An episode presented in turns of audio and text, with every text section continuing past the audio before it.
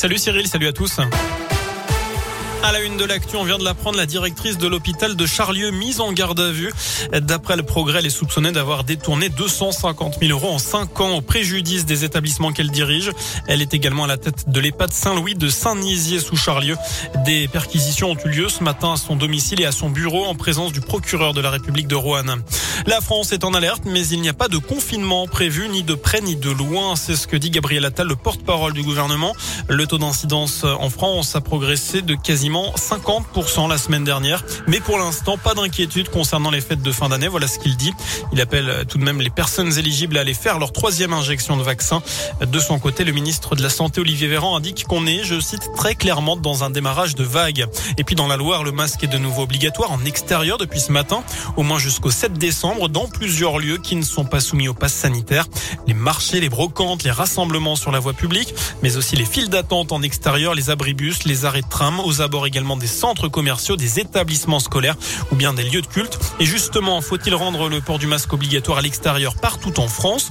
C'est la question du jour sur radioscoop.com. Vous avez jusqu'à 19h pour répondre sur notre site internet. On l'a appris aujourd'hui, la gendarmerie d'Aurec-sur-Loire visée par des tirs de feu d'artifice ce week-end. C'était dans la nuit de samedi à dimanche. Ils visaient les bâtiments abritant les familles des militaires.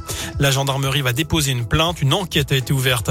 On en sait plus sur la mort d'un détenu à la prison de la Talaudière. C'était jeudi en début de soirée. Cet homme de 27 ans avait été découvert mort dans sa cellule. L'autopsie pratiquée hier à saint a permis de confirmer l'hypothèse du suicide. Alors que l'individu était incarcéré depuis à peine 24 heures. Il avait été interpellé il y a 8 jours dans le cadre d'une enquête sur des faits d'agression agressions sexuelles et de tentatives de viol, notamment dans l'Ondaine. Cinq victimes avaient été recensées, mais son décès entraîne la fin de toute action publique dans cette affaire. Les robes noires sont en colère. Les avocats se mobilisent aujourd'hui. Ils se sont rassemblés partout en France et notamment à saint pour protester contre une loi qui, selon eux, remet en cause le secret professionnel.